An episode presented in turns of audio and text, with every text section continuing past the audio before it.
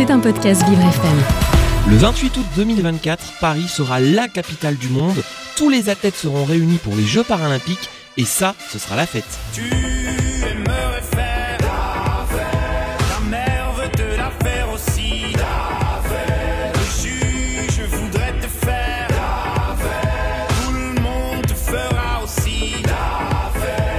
Et pour que la fête soit belle, faisons la fête à nos athlètes.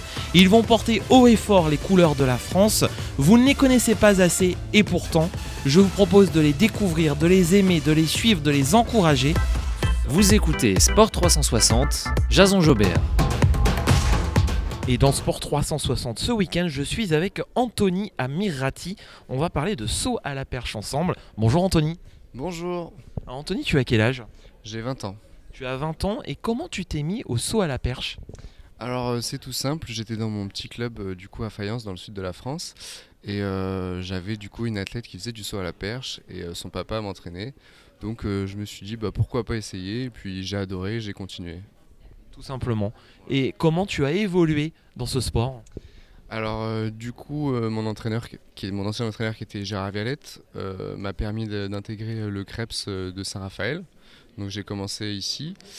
Et euh, suite à cela, euh, j'ai fait euh, du coup champion d'Europe junior, donc chez les moins de 20 ans. Et ensuite, j'ai intégré le groupe de Philippe Dancos, du coup, le groupe de Renaud Lavilloni, euh, pour ceux qui connaissent. Et voilà, j'ai évolué là-dedans et j'ai fait champion du monde junior l'année d'après.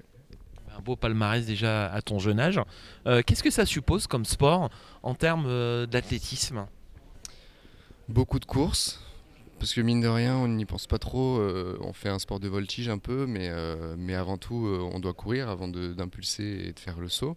Donc beaucoup de courses, de l'haltérophilie, de la gym, voilà, un mélange d'un peu tout. Quelle sensation tu as au moment où tu, tu sautes, tu montes en hauteur? Ah bah, c'est des sensations extraordinaires. on, on saute tout le temps à plus de 5 mètres de haut, on retombe sur un tapis. donc au, au fil du temps, on s'habitue à la sensation, mais, mais c'est toujours quelque chose d'incroyable. Est-ce que tu as les premiers souvenirs quand tu as, tu as fait de la perche au début Puisque forcément la hauteur n'était pas la même?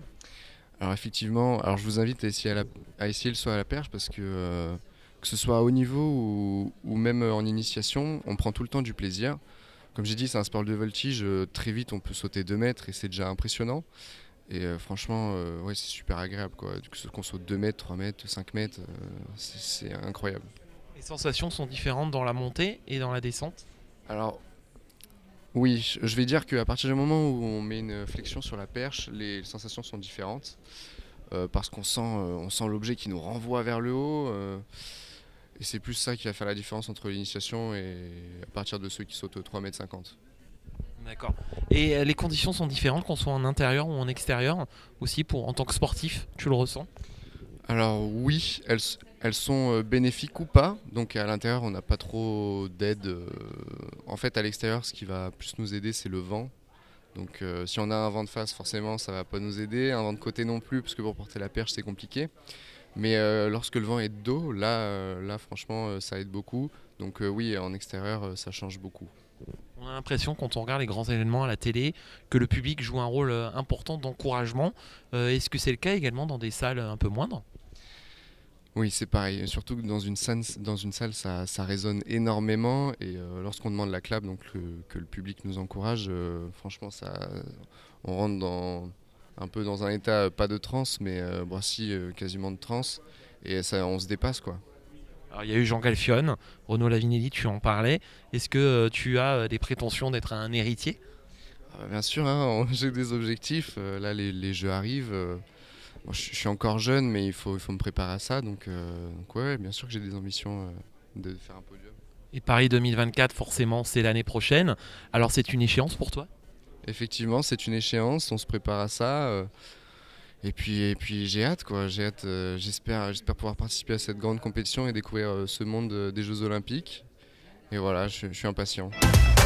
Comment peux-tu te qualifier pour Paris 2024 Alors, euh, pour idée, il y a des, des minima qui sont 5m82. Mon record, c'est 5m81.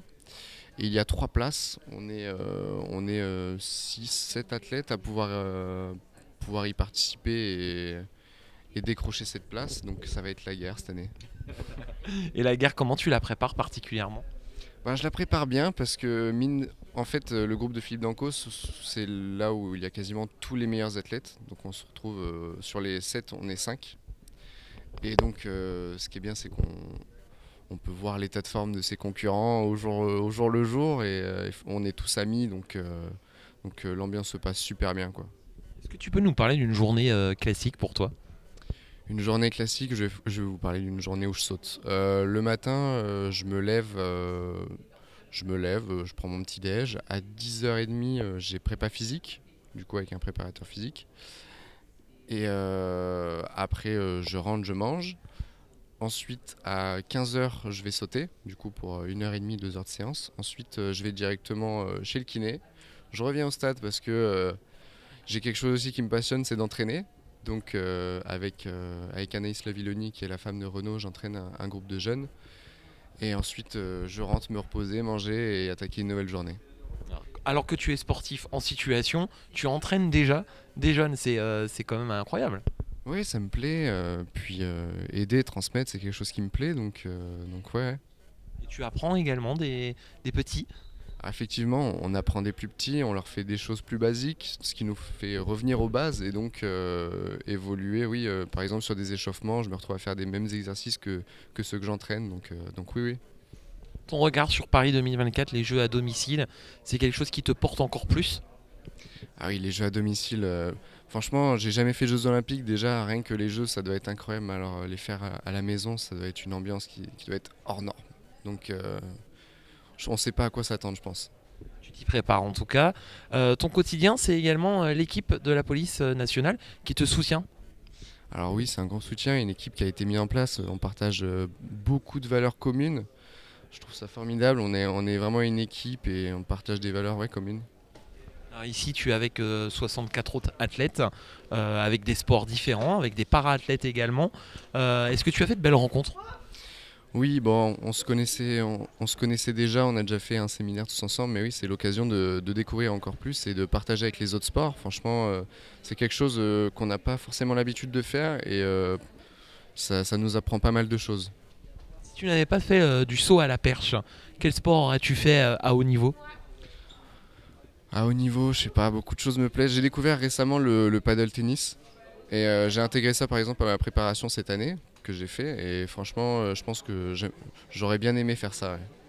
C'est un sport qui se développe euh, énormément en France et qui t'inspire. Ouais, franchement, puis ça permet de changer un peu, mine de rien. Enfin, même si en, en athlétisme on, on a un cadre, une équipe, on reste dans un sport solitaire et ça permet ouais, de, de retrouver une petite équipe quoi. Quand on te voit, tu as l'air euh, extrêmement serein, extrêmement calme. Euh, est-ce que ça bouillonne à l'intérieur euh, quand on fait un sport de haut niveau ou est-ce que c'est plutôt ta personnalité? Euh, sur la piste, oui, je bouillonne. Euh, dans, dans la vie, je suis quelqu'un de plutôt calme, effectivement, mais, mais ouais, sur la piste, je, j'en- j'envoie du steak. Et qu'est-ce qui te plaît dans la vie? Qu'est-ce qui te porte euh, au-delà de- du sport et de ton sport? Ouais, compliqué, mais euh, je pense que le sport, c'est toute ma vie. Honnêtement, euh, je, je- je vis pour ça, quoi. J'a- J'adore le sport. Et euh, vas-tu regarder d'autres sports durant les Jeux Olympiques, même si tu dois être dans ta bulle, si tu es évidemment ce qu'on te souhaite? Bah, bien sûr, j'espère avoir l'occasion de découvrir plein d'autres sports dans cette Olympiade. Donc, ouais, j'irai me balader après, après mon épreuve, ouais. Est-ce que tu rêves des fameux 5 mètres 82 Euh, Ta vie tourne autour de ça, voire, voire plus? Oui, bon, 5m82 c'est qu'un palier, donc euh, je, vise, je vise beaucoup plus. euh, J'aimerais bien passer la barre des 6 mètres, comme tout perchi, je pense. Donc euh, ouais, je m'arrête pas à cet objectif de, de sauter 5,82 ouais. Tu as commencé euh, le saut à la perche à quel âge tu m'as dit? À 12 ans. À 12 ans. Est-ce qu'il y a un lien avec euh, la taille euh, en tant qu'athlète quand on fait du, du saut à la perche? Alors je vais prendre un exemple, euh, je sais pas si vous connaissez euh, Valentin Lavilloni. Donc c'est un perchiste, il est plutôt, il est pas si grand que ça et pourtant, euh, pourtant il saute quand même 5,85. Donc euh, non, je dirais que, que tout gabarit peut, peut sauter à la perche. Ton regard sur euh, le, le handisport Bah, mon regard sur le handisport, moi je trouve ça formidable que des personnes en situation de handicap puissent se retrouver dans le sport et, et, trouver une passion, une raison. C'est super. Comment on te suit? Comment on peut t'encourager, notamment sur les réseaux sociaux? Je suis euh, surtout sur Instagram, voilà, sur Anthony-du-bas Mirati. Eh ben c'est super. On te souhaite bonne chance pour euh, la qualif pour Paris 2024. Je vous remercie, bonne journée. À bientôt. Merci beaucoup Anthony. C'était un podcast Vivre FM. Si vous avez apprécié ce programme, n'hésitez pas à vous abonner.